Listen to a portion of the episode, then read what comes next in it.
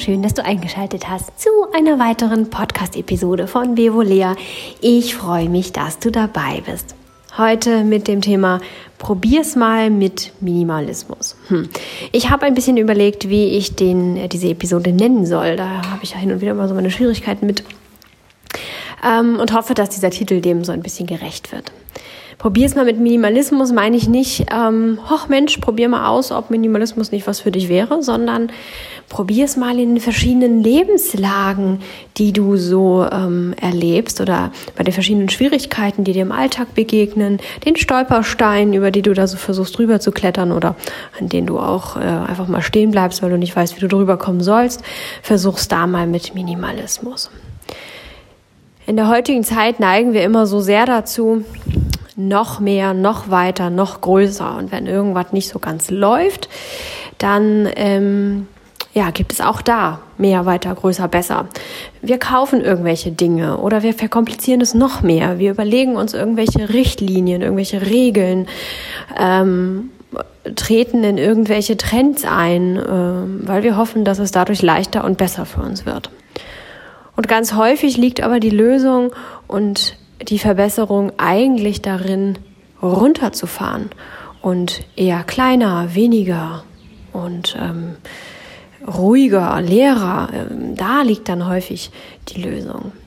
Und dazu brauchen wir häufig ganz lange. Also wir machen erstmal ganz lange häufig weiter, besser, mehr und so, praktizieren das über ganz, ganz lange Zeit und stellen fest, hm, das ist es nicht so ganz und gehen dann zum nächsten, versuchen es mit noch dem nächsten und noch dem nächsten. Äh, und irgendwann kommen wir vielleicht auf die Idee, es mal einfach nicht zu probieren und es einfach alles sein zu lassen. Oder auch, wir sind so frustriert, enttäuscht, haben vielleicht ganz viel Geld, Zeit und Kraft ausgegeben, haben dann nicht mehr so viel von übrig und entscheiden uns dann, ach, ich lasse den ganzen Quatsch jetzt und gar nicht so selten fluppt es dann deutlich besser. Und dann wird mir häufig berichtet, ach, ich habe da so eine Erleichterung empfunden, es ging mir so viel besser und dann war plötzlich alles so gut. Und manchmal brauchen wir diesen Weg. Manchmal brauchen wir diese Umwege, dass wir sagen, ja, wir versuchen erst alles Mögliche. Es ist Lebenserfahrung. Auch das ist super wertvoll für uns. Festzustellen, damit ging es mir so und so. Ähm, das war vielleicht nicht so ganz das Richtige oder es war eine Zeit lang das Richtige oder, oder, oder. Diese Dinge zu erfahren, das ist unglaublich wertvoll für uns. Aber manchmal brauchten wir, brauchen wir diese Umwege auch eben nicht. Aber wir wissen es häufig nicht besser. Denn in der heutigen Zeit ist das irgendwie so das Mittel für alles. Wir sind darauf konditioniert, weil wir ja auch konsumieren sollen. Ist ja gern gesehen, nicht? So, und dann werden wir von allen möglichen ähm, Faktoren darauf äh, so ein bisschen hingedrillt. Das geht schon los, wenn wir noch recht klein sind, da werden schon die Grundsteine gelegt, gar nicht unbedingt nur von unseren Eltern, sondern auch da ähm, ja die ganzen Eindrücke, die auf uns einprasseln und natürlich auch in den Medien und Werbung. Weder der irgendwann mal Fernsehen guckt, der kommt da kaum dran vorbei und Zeitung liest und ähm, Internet nutzt, auch da ploppt immer was auf. Es ist kaum mehr möglich, ähm, sich dem zu entziehen. Und unterbewusst über lange Zeit äh, suggeriert es uns, wenn irgendwas nicht so ganz läuft, dann kaufen wir was, dann suchen wir nach einer Lösung, meistens sogar online. Ähm, wir gucken nach einem Ding, das es uns leichter macht. Wir gucken nach einer Lebenseinstellung, nach einer Lebensart und ähm, ja, investieren darin. Das nicht nur unbedingt finanziell, sondern vor allem auch eben mit unserer Aufmerksamkeit und mit unserer Kapazität, die wir dann eben für anderes nicht mehr so wirklich zur Verfügung haben. Wie wäre es stattdessen, erstmal anders zu probieren? Wenn du dich nach Ruhe und Erfüllung sehnst, dann ähm, kann es sinnvoll sein, nicht noch eine weitere Meditationsmethode auszuprobieren oder ähm, die fünfte Kirchengemeinde zu besuchen oder was auch immer man so tun kann, um vielleicht innere Erfüllung zu bekommen, um das Gefühl der inneren Leere zu füllen vielleicht Rastlosigkeit äh, in den Griff zu bekommen. Ne? Die, die Ursachen, äh, weswegen wir verzweifelt versuchen, uns in Meditation und Geistesschulung ähm, zu, zu Hause zu fühlen, ist ja häufig irgendwie eine Form von Geistesruhe oder innere Leere. Und ähm, das kann uns unglaublich in Anspruch nehmen. Das kann ganz lebensfüllend sein, indem wir von einem zum nächsten hüpfen und irgendwie sehr viel Zeit darauf verwenden, uns vielleicht auch ein Weilchen gut und besser fühlen. Aber der große Knall, der bleibt aus. Also das, was wir eigentlich erreichen wollen, das erreichen wir damit dann meist immer gar nicht, weswegen wir dann zum nächsten gehen und noch wieder zum nächsten und noch wieder zum nächsten. Wie gesagt, kann auch sehr wertvoll sein und man lernt sehr viel auf dem Weg, aber auch das ist irgendwann ermüdend. Besonders, wenn man losgeht mit dem Hintergedanken, ich möchte dieses, jenen, dieses eine Ziel erreichen und erreicht es dann irgendwie nie. Das laugt doch letztendlich aus. Minimalistischer und einfacher könnte es sein, einfach zu sich zurückzufinden, zu sich ganz alleine, weg von allen Lehren, von allen Methoden, von allen Richtungen, zu sich zurückfinden, in die Stille gehen und einfach mal erforschen, was ist da eigentlich? Was möchte ich bekämpfen? Was ist da für eine Unruhe? Wie fühlt sich die an? Wo ist die? Was macht die mit mir? Warum ist die da? Und das gar nicht unbedingt alles mit dem Verstand beantworten, sondern einfach in die Stille gehen. Kontakt damit aufnehmen, was wir eigentlich bekämpfen wollen, was wir wegkriegen wollen. Es akzeptieren sagen, ja, es ist da. Es hat eine Begründung, dass es da sein darf. Gut, so darf das jetzt auch in diesem Moment sein und ähm, ich nehme das an. Und dann kann es sich verändern und auflösen. Kann dir die Ursache zeigen, warum es da ist. Und du kannst es ändern. Du kannst dein Leben füllen mit dem, was da fehlt. Oder die Dinge, die da sind, anschauen, damit sie Ruhe geben können und Ruhe in deinem Geist eintritt. Also runterfahren, weniger machen, zu dir zurückkommen. Ähnlich auch mit ähm, Ernährungsfragen. Auch das ist so ein riesengroßes Feld. Wir versuchen es mit ketogener Ernährung und Veganismus und Rohkost und Trennkost und äh, was es nicht alles gibt. Es gibt hier so unfassbar viele Ernährungsformen. Und wenn wir mal ganz genau überlegen, dann machen wir all das eigentlich ganz automatisch. Wenn wir uns Menschen angucken oder auch, ja, also ähm, erwachsene Menschen, Urvölker beispielsweise oder hm, Menschen in irgendwelchen Teilen, der Erde, mm, die mit Ernährungsrichtlinien nicht so viel zu tun haben. Vielleicht irgendwelche Bauern in Griechenland oder Spanien oder Italien, die äh, vielleicht auch gar keinen Internetzugang haben und sich mit all diesen Dingen das Leben noch nicht so kompliziert gemacht haben. Wenn wir uns mal anschauen, wie die essen, dann ähm, werden wir feststellen, dass auch diese Menschen hin und wieder mal eine Mahlzeit ähm, ketogen haben oder mal eine Mahlzeit vegan oder rohköstlich oder auch einige Mahlzeiten, ähm, dass sie alle möglichen Ernährungsformen hin und wieder mal einbinden.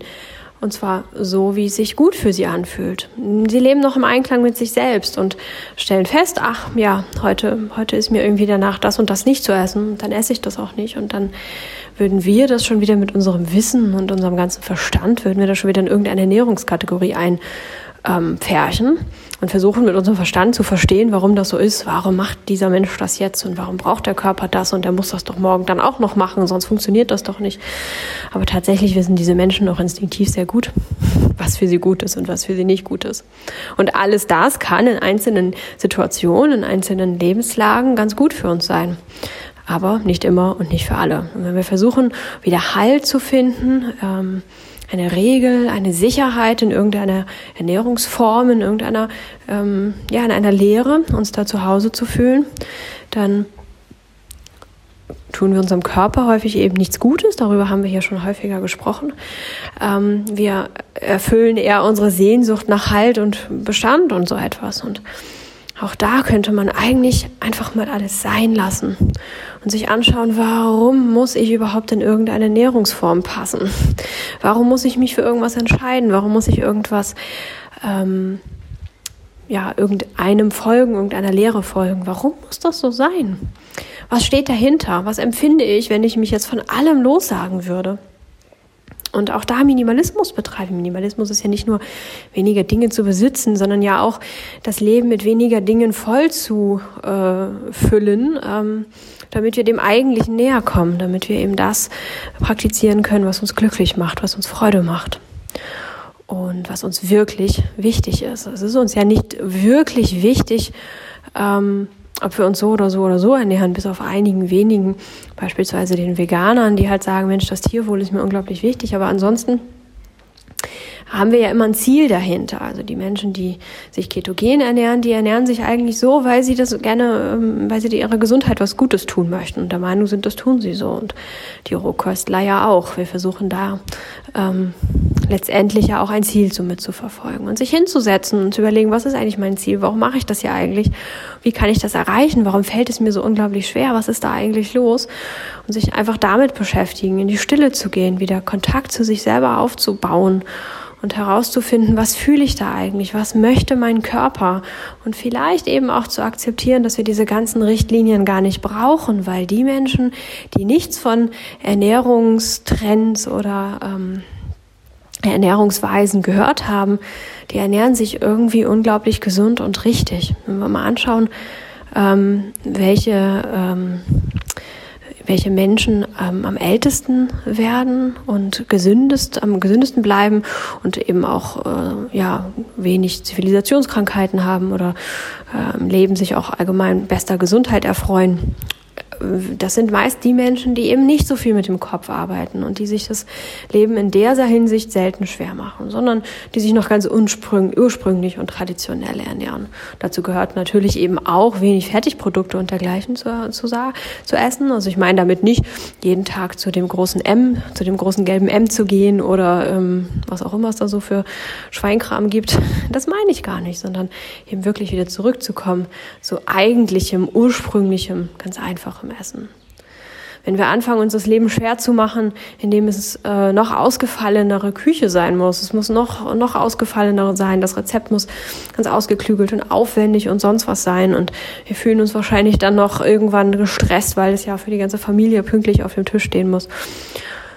Und auch das unser Leben irgendwann bestimmt, dann können wir auch da wieder zurückkommen und feststellen, wie gut einfach eine Kartoffel oder Möhren mit ein wenig Salz schmecken können und ein bisschen, ähm, ja, ein paar Kräuter drüber. Wie unglaublich lecker das ist, was für eine Geschmacksvielfalt so eine einfache gekochte Möhre haben kann.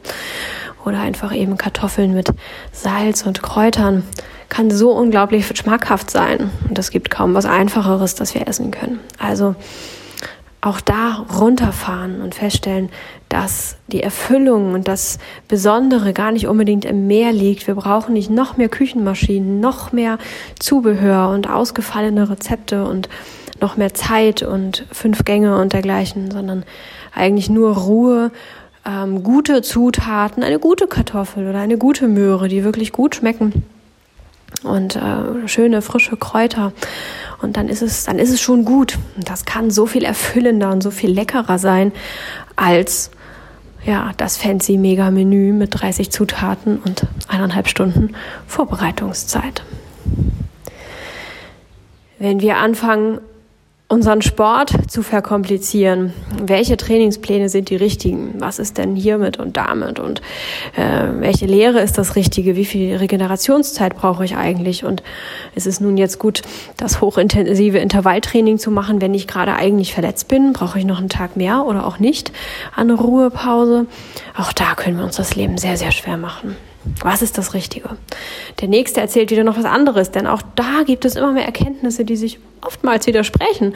Und es ist für uns fast nicht möglich, da durchzublicken. Jede Erkenntnis, jede Studie hat ihre, ähm, ja, ihre wahren Anteile, ihre Berechtigung, ihre, ihre nachvollziehbaren Anteile für unseren Verstand. Denn das ist es ja am Ende. Wir bewerten es immer mit unserem Verstand. Können wir das verstehen? Können wir das nachvollziehen? Ist das logisch für uns?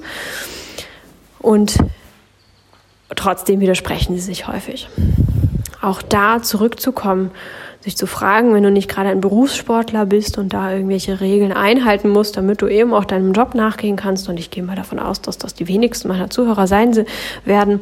Wenn wir da mal überlegen, wie fit und leistungsfähig wir vielleicht mal waren.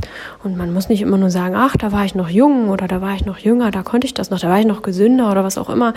Nein, all diese Faktoren sind auch nur aus unserem Verstand entstanden. Mm, es gibt so unglaublich viele Menschen, die im, im, im guten Alter, also im mittleren Alter, hohen Alter, sehr hohen Alter, noch unfassbar fit sind und gesund sind und sportlich noch aktiv sind. Ungewöhnlich gut und stark für ihr Alter. Ähm, und auch das sind meistens nicht die Menschen, die sich Zeit ihres Lebens sportlich verausgaben und irgendwelchen ähm, äh, Sportregeln und Lehren hinterher hüpfen, sondern ähm, die, die es einfach so machen, wie es gut für sie ist. Die ein, ein, eine Verbindung zu sich selbst aufbauen. Ein ähm, Bekannter von mir ist äh, engagierter Läufer und Marathon und was nicht alles und das so ganz, ganz, ganz lange schon dabei und auch ähm, sehr kopfmäßig dabei.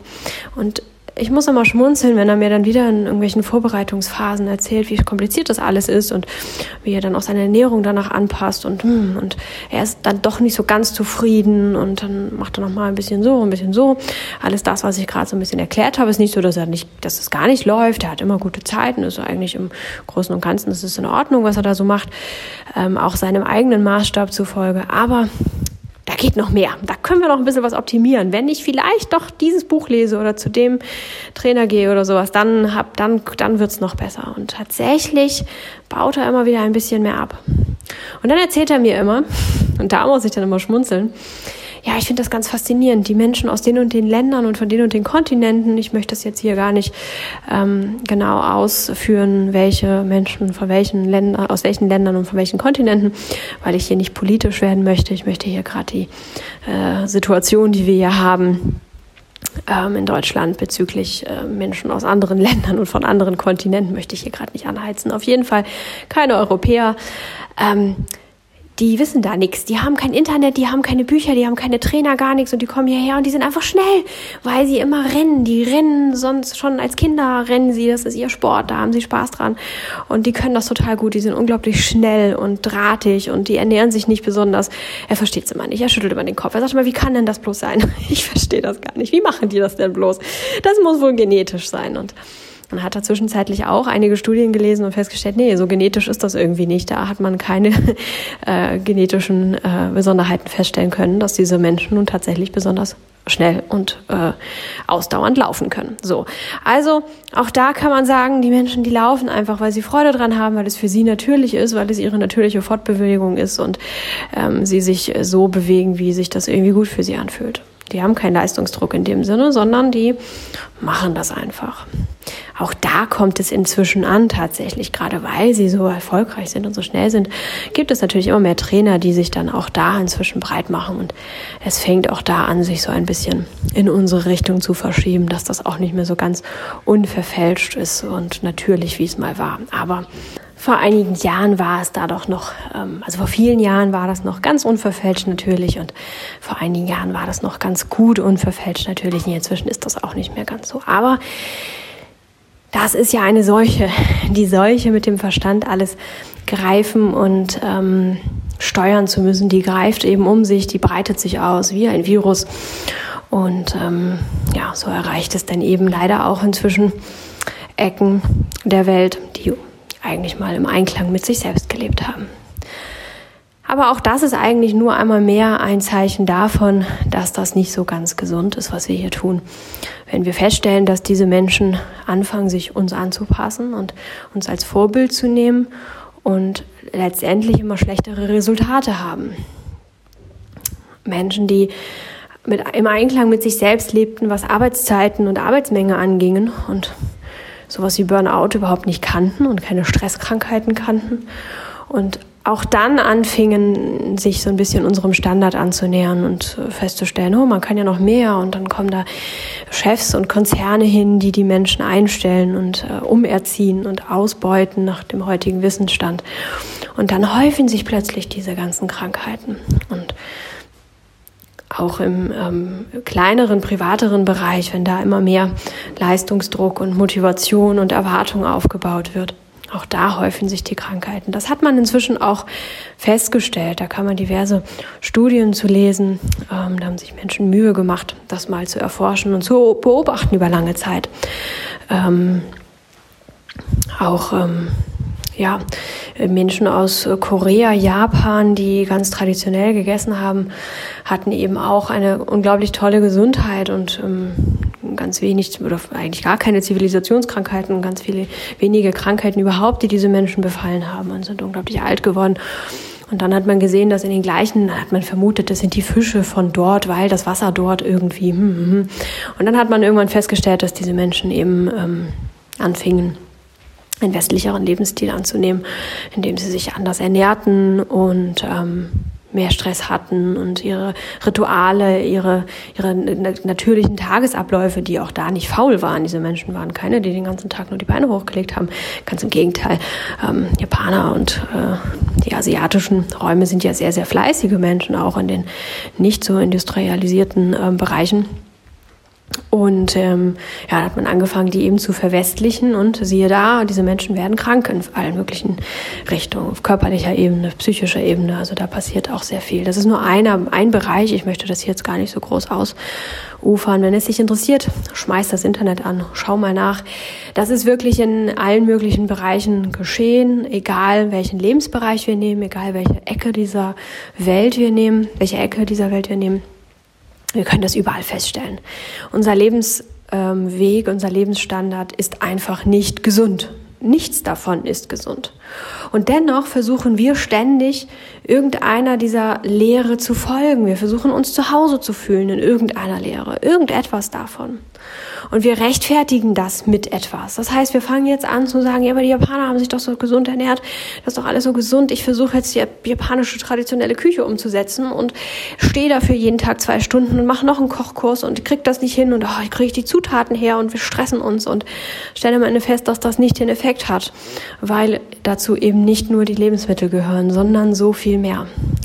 Und wenn wir dann anfangen, mh, hm, die Meditationsform ist total gesund, weil die Menschen sind damals immer so und so alt geworden, ich muss das jetzt auch lernen oder ich muss diese Bewegungslehre machen oder diese Art der Meditation und ich gehe in ein Kloster und ich mache alles Mögliche, um dann festzustellen, auch das erfüllt uns nicht, auch das nimmt unsere Probleme nicht weg und so können wir das wieder auf jeden Lebensbereich ummünzen und feststellen, die Lösung liegt nicht darin, in unserem jetzigen Leben so weiterzumachen wie bisher und dann einfach nur versuchen, die oberflächlichen Dinge davon umzusetzen.